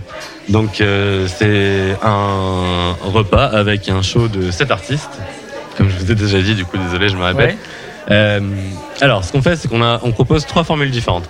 On propose une formule à 35 euros, donc ça c'est une entrée euh, individuelle avec spectacle plus repas. Donc pour information, le repas ce sera euh, une grosse paella en plat principal. Euh, pour l'entrée et pour le dessert, on est encore en train de, de chercher. Ouais. voilà, puisque il nous reste encore un peu de temps. Hein. C'est le 3 décembre, donc on a, on a encore un peu de temps. On propose aussi des entrées sans repas pour les personnes qui seraient pas prêtes à dépenser d'un coup 35 euros ou qui, voudraient manger par elles-mêmes et juste venir pour le spectacle. Sachant qu'il y aura quand même du snacking disponible sur place, donc toutes ces personnes qui n'ont pas de repas pourront quand même euh, manger sur place si elles ont envie. Et on propose aussi euh, une formule où là par contre il faut réunir un groupe de 10. C'est une table sans repas à 120 euros, donc ça fait 12 euros par personne si vous êtes un groupe de 10. Le but du jeu c'est toujours la même, c'est de permettre à à, des personnes qui ont tout type de moyens de pouvoir venir assister à l'événement et de pouvoir donner aussi d'action euh, de cette manière. Et on rappelle la date, c'est le 3 décembre. Effectivement, donc c'est toujours à la salle de la ficelle, hein, t'as bien raison. salle de prédilection. Exactement, c'est parce qu'on a un partenariat pour l'instant avec la mairie de Lyon 4 euh, qui nous permet d'utiliser cette salle euh, à des prix préférentiels. voilà. Après, c'est vrai que on, est obligé de se poser la question de l'élection drag et de, du site d'action. Euh, si jamais les prix de la salle venaient à changer. Donc ça, c'est quelque chose qui est euh, en cours de réflexion à l'intérieur de Body Design. Pour acheter euh, les, les préventes, donc trois formules, hein, comme je vous disais, entrée à 35 euros, repas plus spectacle, entrée à 15 euros, spectacle uniquement, entrée à 12 euros si vous avez un groupe de 10 pour une table à 120 euros. Ces entrées, vous pouvez les acheter sur le site de Body Design, donc c'est www.bodydesignlyon.com. Euh, vous allez dans la rubrique événements et vous trouverez euh, la soirée du site d'action sur laquelle vous pourrez acheter les billets. On a une nouveauté pour cette année, je tiens à en parler pour les gens qui sont déjà venus aux événements précédents et qui n'avaient pas encore cette possibilité. La billetterie vous permet de réserver la chaise que vous voulez à la table que vous voulez. Voilà. Très bien, nous sommes admiratifs. Donc en tout cas, merci Baptiste. Merci à vous. Et à très bientôt. À très bientôt avec plaisir. Pluriel gay. Eh bien, nous sommes toujours au Forum des associations du Centre LGBTI, le 8 octobre 2022, et j'ai Bertrand Dessam qui m'a rejoint, qui nous a rejoint à la table d'enregistrement, et Léa qui m'a rejoint également pour euh, faire une co-interview, on va dire. Donc, qui est Bertrand Dessam? Eh ben, je te propose de te présenter directement. Alors, je suis Bertrand de Sanne, je suis le nouveau président du FGL, Forum gay et lesbien, mais c'est absolument ouvert à tous, euh, lesbiens, transsexuels, c'est vraiment très très très très très large et très inclusif. Euh, je suis metteur en scène, je suis comédien.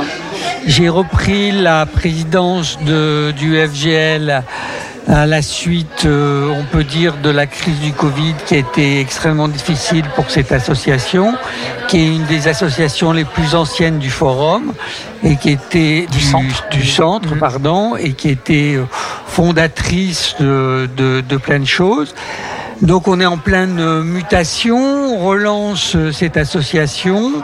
Euh, on se veut un rôle de convivialité, ça c'est quelque chose qui est extrêmement important pour nous.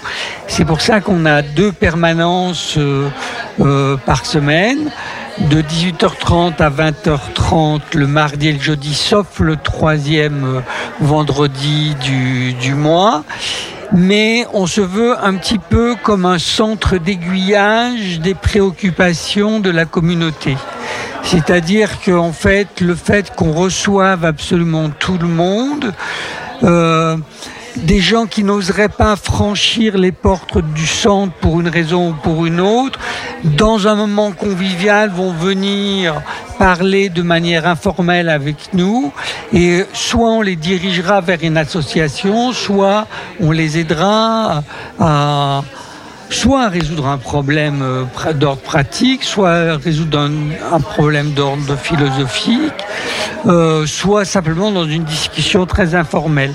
Euh, il y a des gens qui font leur coming out, euh, il y a des gens qui s'interrogent sur leur genre, il y a des gens qui veulent tout simplement passer un bon moment, donc c'est très important. On est une association, on voudrait s'ouvrir beaucoup plus aux nouvelles générations maintenant. C'est-à-dire, euh, on a un projet, notamment le projet Cupidon, qui est euh, un moyen pour les euh, adhérents ou non adhérents, tout le monde, de rencontrer quelqu'un en dehors des réseaux sociaux. On a des actions importantes dans le sens où, mm, durant nos permanences, on fait aussi des groupes de parole où on développe euh, des sujets qui peuvent être très divers, l'inclusivité, les, les relations euh, intrafamiliales, euh, le wokisme, des, des choses qui sont très très larges, mais on se veut élever le débat et on veut essayer de, de rentrer dans, dans un dialogue triangulaire de très grande tolérance et de langage qui peut être aussi un langage non verbal. L'écoute est quelque chose de très important. Euh, on voudrait euh, aussi euh, avoir des moments conviviaux comme euh, la fête de Noël avec un DJ, euh, des karaokés, un ciné-club, des moments où vraiment les gens se sentent bien pour parler. C'est ça qui déclenche la parole et c'est ça qui nous permet ensuite d'orienter même des migrants vers des associations où ils trouveront leur compte. Quand tu disais que il fallait relancer le FGL, euh, est-ce que c'est à cause de la période du Covid qu'il y a eu un coup de mou, euh, il fallait faire quelque chose Il y a eu un gros coup de mou, il y a eu un changement de président qui, a été un petit peu houleux vis-à-vis du centre. Euh, c'est une histoire pour nous qui est réglée, c'est une histoire euh, euh, du passé. Et euh, on se veut et on veut définir, le centre comme un véritable forum, forum convivial. C'est vraiment quelque chose de très très important pour nous que des gens de génération, de catégories euh, sexuelles euh, euh, se rencontrent parce que finalement ils vont dans des associations transgenres, SOS homophobie, euh, les associations euh, des lesbiennes, etc. Mais ils n'ont pas l'occasion de partager ensemble une parole, une parole commune. Et ce qu'on pense, c'est que la communauté aujourd'hui est une communauté qui est euh, quand même, malgré les avancées qu'il y a eu, qui est une communauté en danger. On le voit dans le monde entier. Et euh, il faut qu'on se rassemble pour faire bloc. Et que on désire que ça ne soit pas des querelles d'église, mais que ça soit vraiment un dialogue profond qui s'établisse entre nous. Moi, j'ai deux questions. Euh, quand, quand je vais au, au FGL, je vois très peu de femmes. Euh, euh, du coup, pourquoi, d'après toi, il n'y a pas assez de public féminin euh, représenté euh, dans l'association? On aimerait, on aimerait qu'il y en ait plus. Ça dépend des, ça dépend des permanences. hein. Il y a des permanences où il y en a, mais effectivement, euh, nous, on, voudrait accueillir tout le monde. On a cette volonté d'accueillir tout le monde, et c'est pour ça que je parle ici, parce que bienvenue aux, femmes, bienvenue à tout le monde, parce que euh, Effectivement, nos adhérents sont plus en général masculins pour l'instant, mais on a quand même euh, toute une catégorie de personnes euh, transgenres qui, viennent, qui viennent dans notre association. Justement, est-ce que tu crois que comment dire? Est-ce que tu crois que euh, y a moyen de faire plus de communication pour attirer plus, par exemple, les personnes trans, comme moi, par exemple, qui euh, qui euh, qui pourraient justement en lien avec leur leur orientation sexuelle. Je suis trans et lesbienne, Oui, oui. et du coup, je, je je me posais la question s'il y a moyen de faire peut-être plus de communication à travers les réseaux sociaux, par exemple, pour euh, avoir un plus grand impact pour aussi faire venir les personnes concernées. Alors voilà, dans le conseil d'administration, on a désigné quelqu'un qui allait s'occuper de la communication au sens large. Nous avons des groupes WhatsApp, nous avons un site internet, nous avons euh, des adresses mail, mais c'est pas évidemment suffisant dans le monde euh, aujourd'hui. Cette chose-là est en train de se développer de, de manière importante et c'est notamment Samuel Païs qui va s'en occuper. Et on est en train de remettre en place toute une communication pour faire connaître ce lieu de convivialité. J'ai aussi une autre question. Euh... j'ai des questions. Oui, oui. Euh, Il y a aussi euh, le, le C2L qui est le collectif lesbien. Il y a aussi l'association euh, C2L. Oui. Euh, Est-ce qu'il y a moyen, par exemple, de faire des, des, des permanences avec elle? Nous, euh, on, on est prêt à partager des, des per- permanences avec les gens. Euh, ça ne nous pose pas de, de problème majeur. On tient à garder notre identité de forum. Bien sûr, c'est normal. Voilà. Mais, C'est-à-dire que ça peut pas être quelque chose de systématique.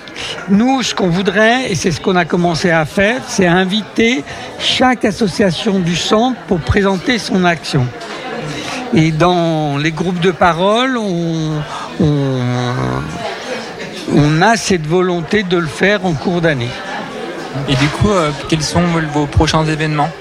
Alors, notre prochain événement, il y a euh, un groupe de parole qui a lieu euh, mardi. Euh, ensuite, il y aura un- une sorte de... On veut que ça soit dans un lieu neutre, donc ça ne se déroulera pas dans le centre, mais on est en train de développer des thématiques qui touchent la communauté euh, avec euh, des textes francs-maçons notamment qui seront développés au Café de la Cloche le, jeudi soir. On veut créer un, un dialogue et élever le débat parce qu'il y a plein de choses qui sont dites et on ne sait pas les tenants et les aboutissants des mots un petit peu euh, tutélaires de la communauté. Et ça, c'est une chose sur laquelle on aimerait réfléchir pour ouvrir toujours dans un dans un esprit de dialogue, euh, des débats profonds sur notre communauté et notre identité. On aura un repas de Noël, on aura une sortie de ski, on aura, on garde cet aspect convivial, même si c'est pas un aspect proprement festif comme Body Design euh, le, fait. Nous, c'est plutôt l'idée du forum et de la convivialité et du langage direct de corps à corps, les yeux dans les yeux. Euh, on, dialogue énormément par les réseaux sociaux, mais finalement, qu'est-ce qu'on se dit? Qu'est-ce qu'est-ce qu'on se dit vraiment? Et euh, c'est souvent dans des discussions informelles qu'on apprend que telle chose ou telle problématique est importante. Nous, on a toute une partie de la communauté aussi dont on ne parle pas.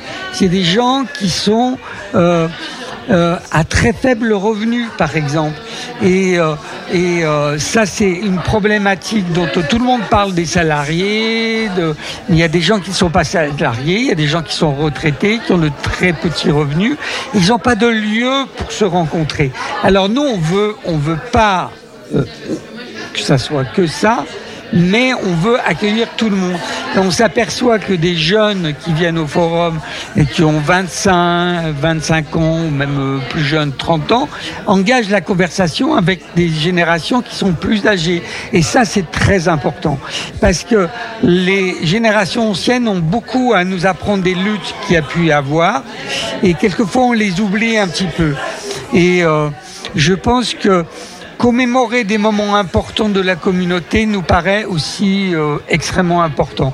Et bien sûr qu'il y a la marge des fiertés, mais c'est pas suffisant dans une année.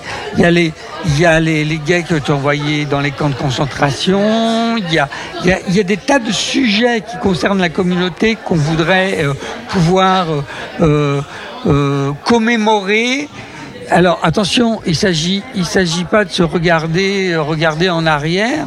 Il s'agit de, de garder notre histoire pour regarder en avant.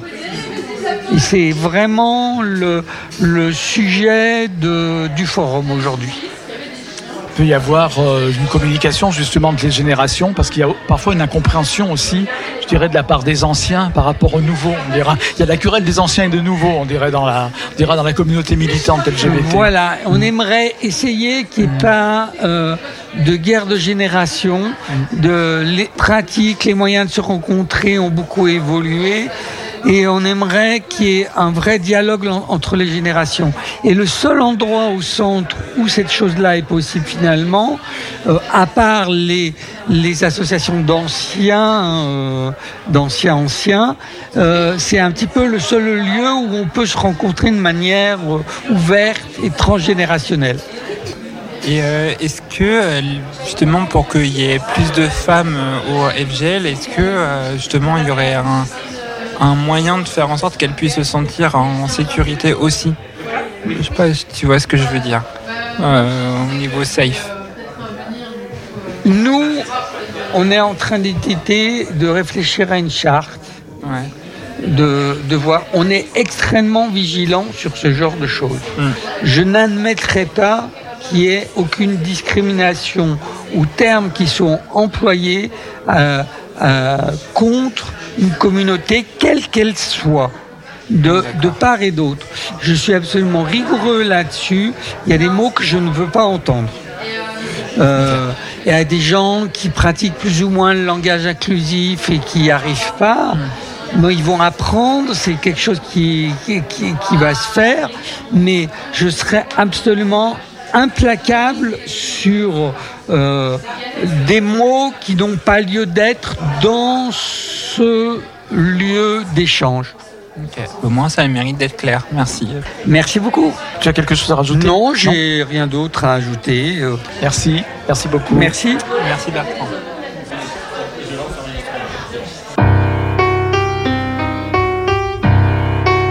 J'ai senti les premiers symptômes il y a six semaines environ. J'étais devenu un fantôme. Tous mes amis vous le diront. Je n'avais plus le goût de rien, aucun goût sur la langue. Et moi l'occasion que mon chien, j'oubliais lentement ma langue. Un matin où je me traînais d'un atome à l'autre sans but, j'ai cru soudain qu'on me freinait, qu'on me ramenait au début. Entre la douche et la baignoire, guidé ou sous hypnose. J'ai laissé glisser mon peignoir et j'ai aperçu quelque chose.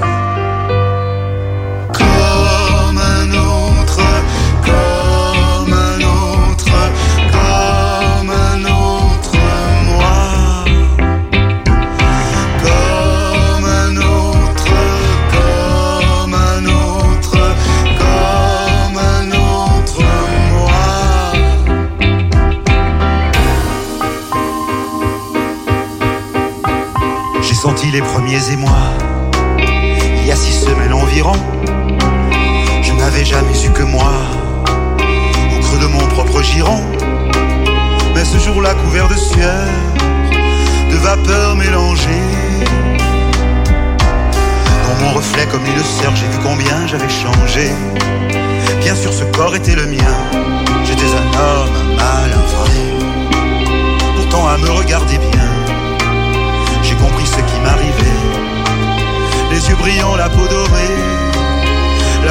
sous les seins. L'envie de rire et de pleurer, voilà, j'étais enceinte.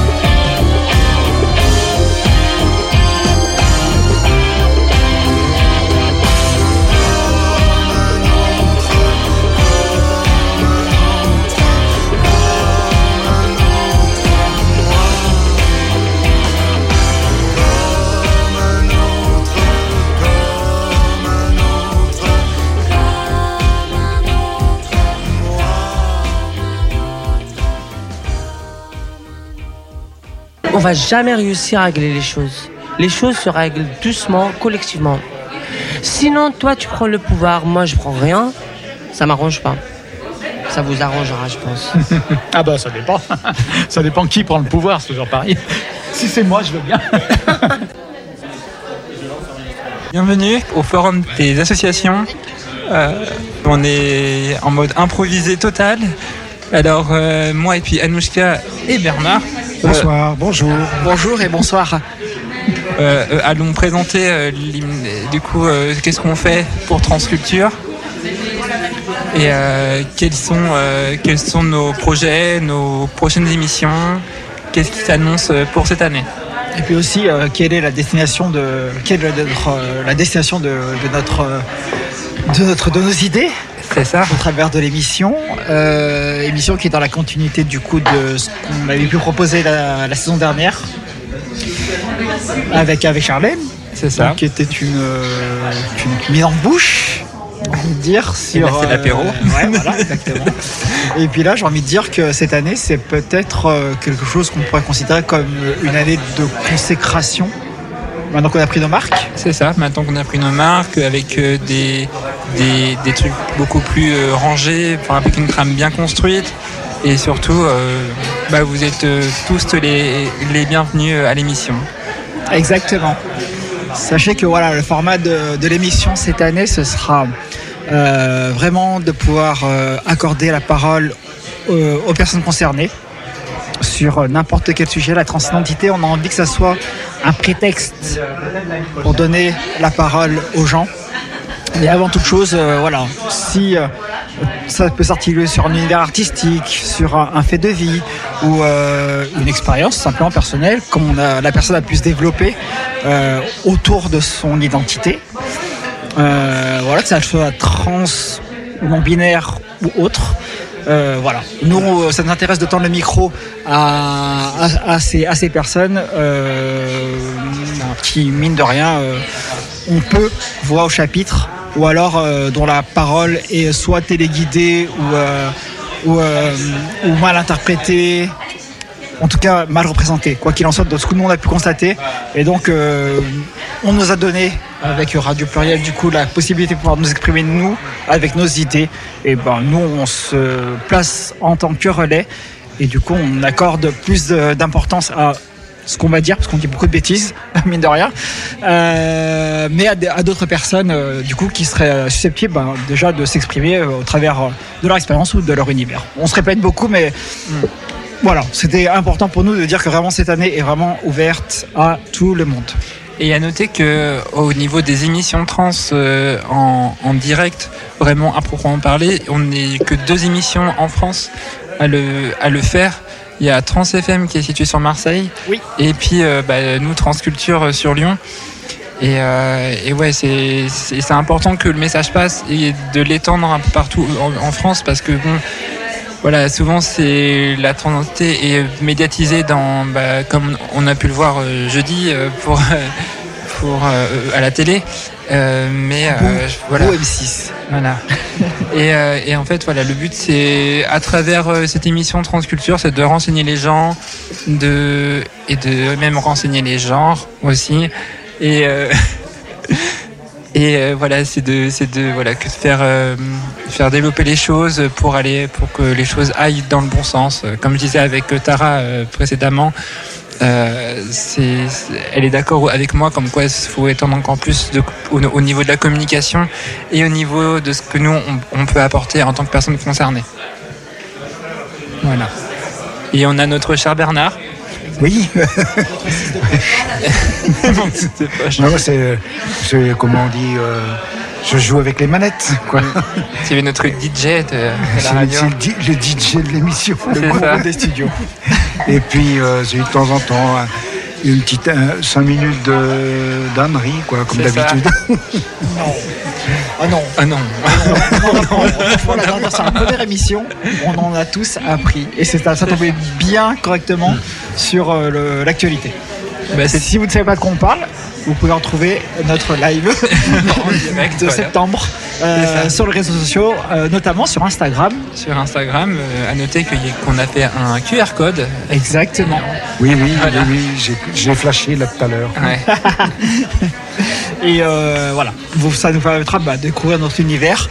On essaie de faire en sorte que ce soit bonne ambiance. Notre équipe elle est plutôt chouette cette année. C'est ça, ouais. Et puis et puis ben, on espère que les émissions à venir, et Dieu sait qu'il y en a, et qu'elles sont déjà dans les, euh, dans les blocs.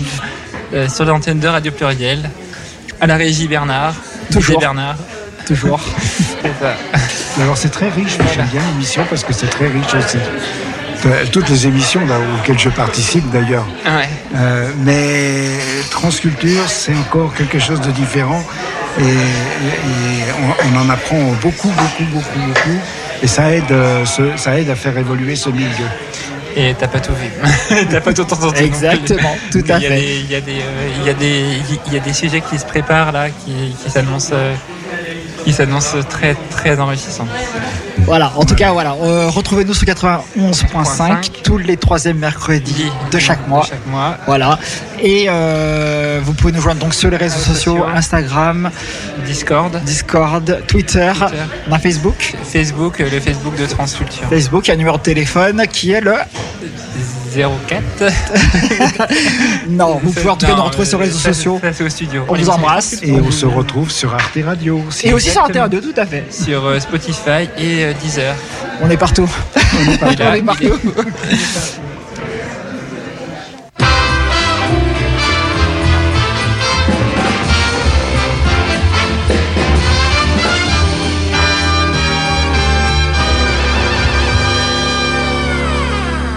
voyant, je sais ce que vous vous dites, que je ne suis pas vraiment ce dont j'ai l'air.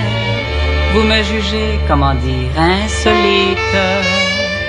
Alors regardez-moi en long, en large et en travers.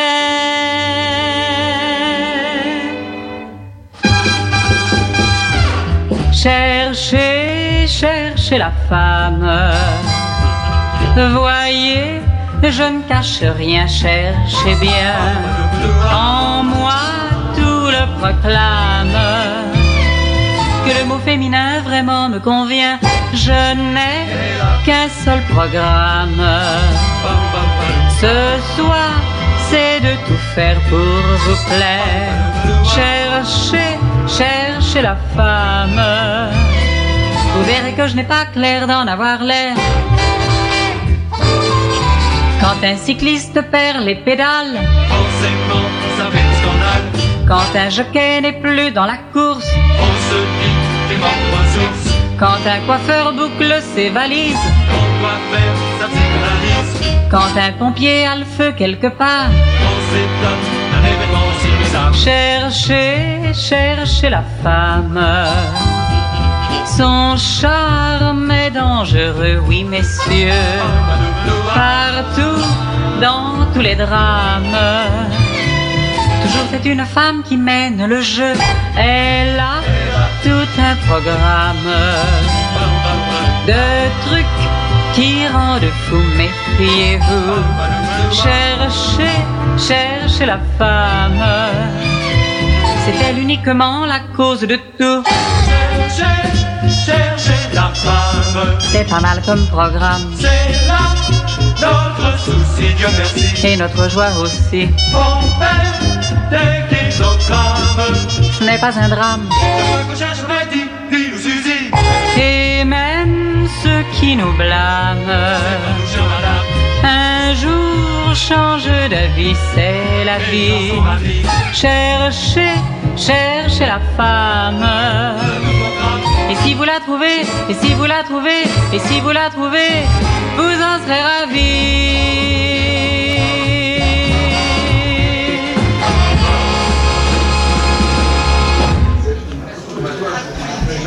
Alors, euh, bienvenue Tara. Merci, merci à tous, euh, merci à l'association Pluriel Gay et, et, euh, l'association LGBT de m'accueillir aujourd'hui. Merci. Bien, comment vas-tu?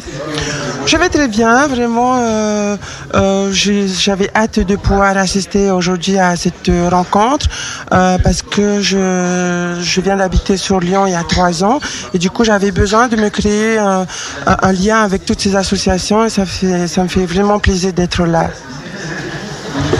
Alors, parle-nous un, un peu de toi, ce que tu fais dans la vie, ce- quelles sont tes passions.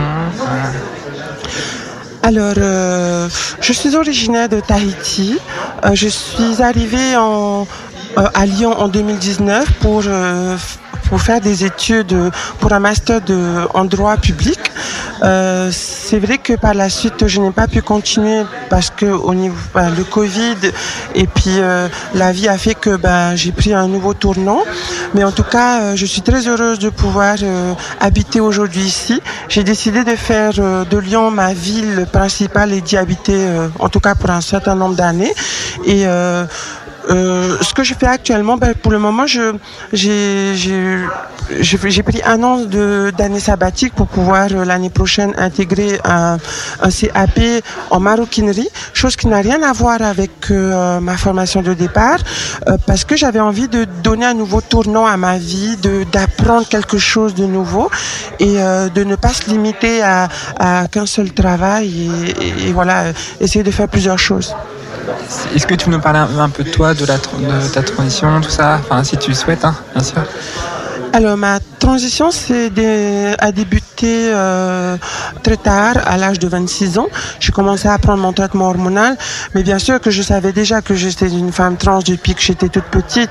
Mon père m'a toujours empêché de devenir celle que j'ai toujours voulu être, parce que mon père était policier municipal, il était footballeur, donc il avait une certaine image de marque à garder au sein de son cercle. Donc il fallait que son fils puisse représenter euh, ce côté viril que je n'avais pas. Donc euh, par respect pour mon père, j'ai toujours, euh, toujours pris sur moi et je me suis dit que lorsque j'aurai enfin un travail et une maison, je pourrais débuter mon, ma- transition? Et c'est ce qui s'est passé. À l'âge de 25 ans, j'ai commencé à, tra- à travailler, à transitionner. Aujourd'hui, mon père, il est, il est heureux de, de, me voir épanouie. Euh, c'est vrai que ça a été difficile de me voir le premier jour en vêtue en femme, mais aujourd'hui, c'est passé comme une lettre à la poste parce qu'il a compris que c'est ce qui me rendait heureuse. Donc. D'accord. Merci pour euh, ton témoignage. Euh, donc, euh, dernièrement, j'ai appris que tu participais euh, à l'élection. Mysté France qui aura lieu à Paris le, le 15 octobre de, à la Gaîté Lyrique à partir de 20h. 20h, c'est ça, C'est ça, oui. Quelles sont tes, tes attentes de l'émission? Enfin, de, de l'élection, excuse-moi. Lapsus, mais ouais. J'espère que cette élection puisse être un, un tremplin pour pouvoir euh, euh, donner plus de visibilité à la communauté d'avoir plus de représentativité et j'espère qu'à l'avenir euh, cette élection puisse être une plateforme de référence pour pouvoir transmettre un message de bienveillance euh, et, et- et d'acceptation de soi, de l'autre. Donc euh, au-delà d'une élection de beauté, c'est aussi un moyen de véhiculer un message de paix, d'amour euh, et, et de pouvoir réunir, réunir toute la communauté autour d'un- d'une seule même cause. Voilà. Moi, je pense que l'élection Miss France, c'est une. Moi, personnellement, ça n'a pas, forcément été mon rêve d'être Miss ou autre. Euh, mais euh, je trouve que pour les personnes trans qui, qui ont toujours souhaité faire ça, qui ont toujours euh, eu envie de, de, euh, bah, de réaliser leurs rêves aussi, je trouve ça, je trouve que c'est une belle opportunité un peu de concrétiser son rêve pendant que pendant très longtemps Miss France euh, refusait l'accès aux, personnes trans et euh, je trouve que c'est une très bonne chose que parce que Livia on, l'embrasse euh, a mis en place. Je trouve que c'est bien depuis trois ans. Je comprends qu'elle essaie aussi de véhiculer à travers les, différentes plateformes, YouTube et tout ça. Et, euh, puis en espérant que ça va encore plus se, se diffuser et encore plus euh, bah, que, que, les choses, que les choses aillent dans le bon sens et que, que, bah, que ça puisse concrétiser des rêves de plein de petites filles euh, à la- enfin, intérieurement. Voilà, je, je, je me comprends. voilà. Donc, oui, euh, et puis bah, ce concours de beauté qui- on ne peut pas l'ignorer, c'est un concours de beauté. Au-delà de ce qu'on peut, dire, on- j'ai souvent entendu dire que ce n'est pas simplement un concours de beauté. Euh, si, pour moi, c'est quand même un concours de beauté parce que le fait de se sentir belle, c'est prendre la confiance en soi. Euh, moi, je, je pousse toutes les femmes trans ou même les femmes cisgenres à prendre soin d'elles, à se maquiller, parce qu'en fait, c'est en prenant soin de soi, quand on se regarde dans le maquillage, euh, dans le miroir, qu'on a confiance en soi et qu'on peut combattre en fait euh, toutes les, les injustices que l'on peut euh, avoir dans, dans, dans le monde de tous les jours. Donc, oui, c'est c'est un- ça reste un concours de beauté. Et puis être fier d'en être arrivé là. Parce que si on est jolie aujourd'hui euh, je, vais quand même rester modeste hein, mais euh, je me trouve jolie. Et si je suis arrivée jusque là c'est parce que derrière il y a eu une transition il y a eu un travail.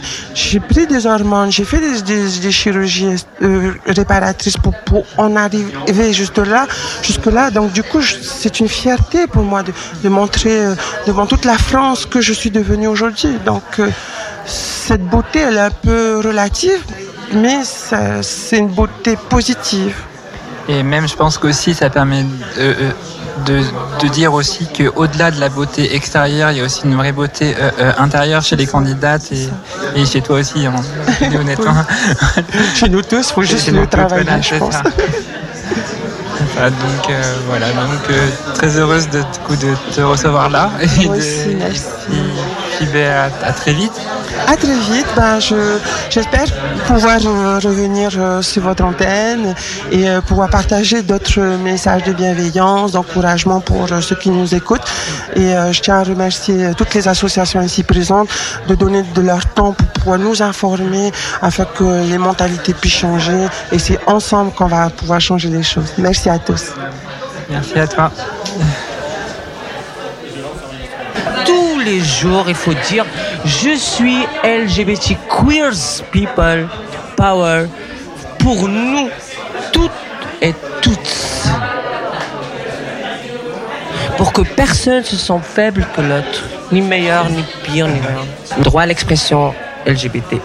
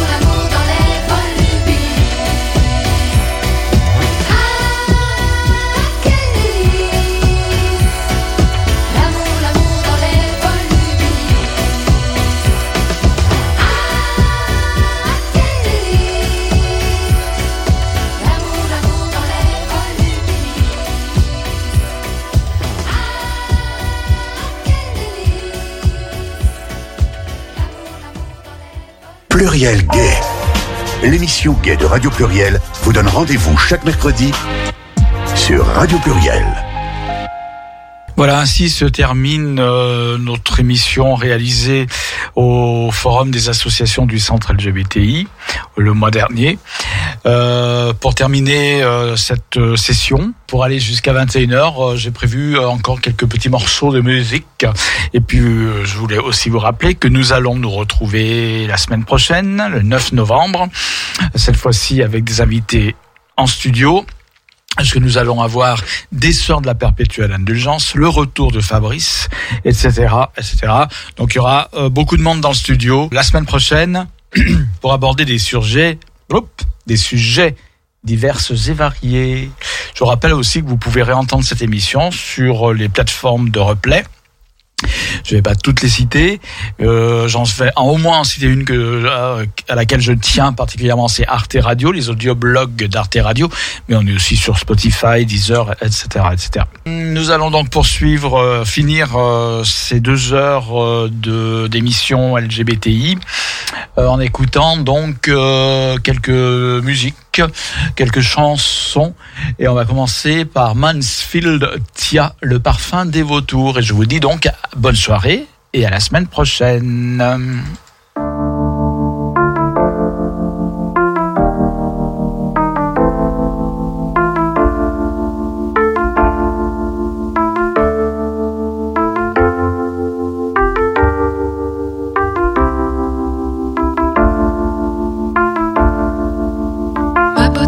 Ma chérie, comme le temps est loin, où tu étais ici, qui s'enfuit le parfum que je croyais sentir toujours. Mon amour, mon ami, si je me souviens, quand tu es parti, j'étais en plein déclin, je voyais planer les vautours.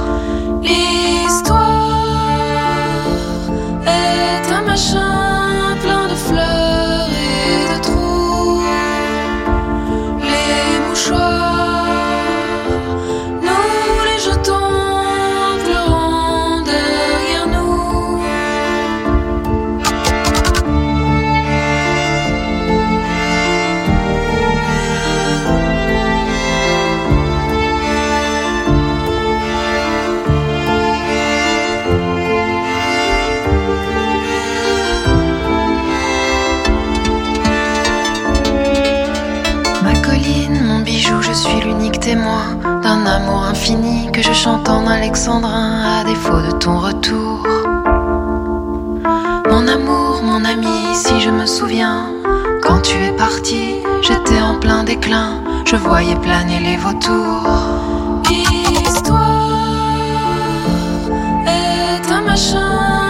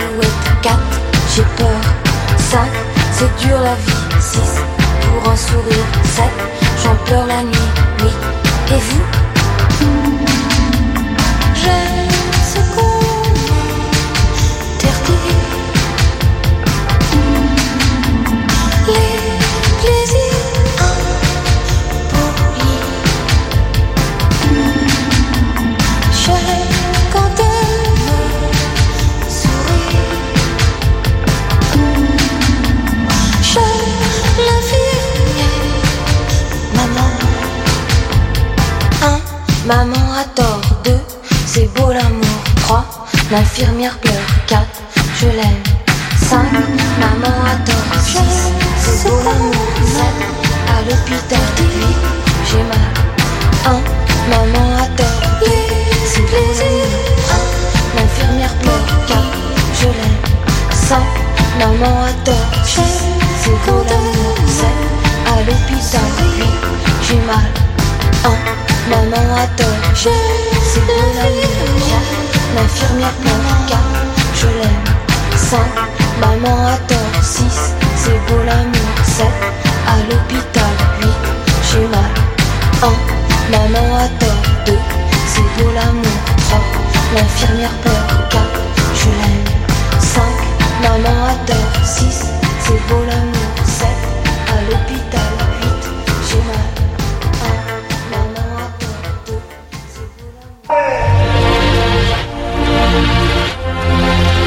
Pluriel gay.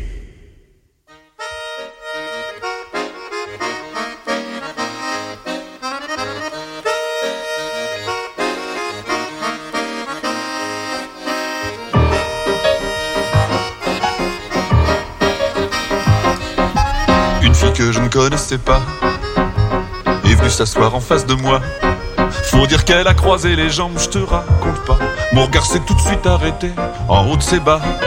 Je suis sûr qu'elle faisait semblant de lit, trop occupée à me séduire.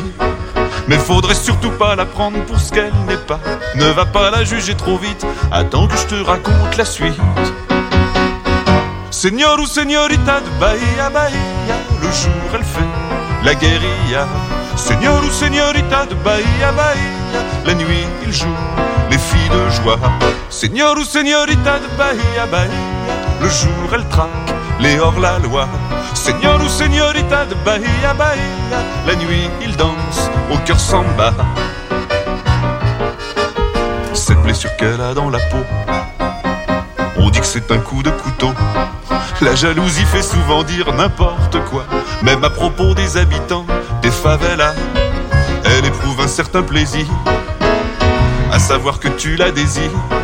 Mais c'est elle qui fera sûrement le premier pas.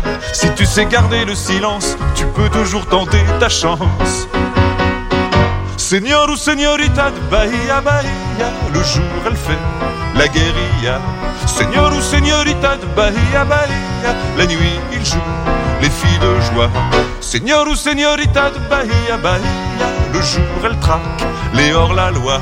Seigneur ou señorita de Bahia, Bahia, la nuit il danse au cœur samba. Orchestre.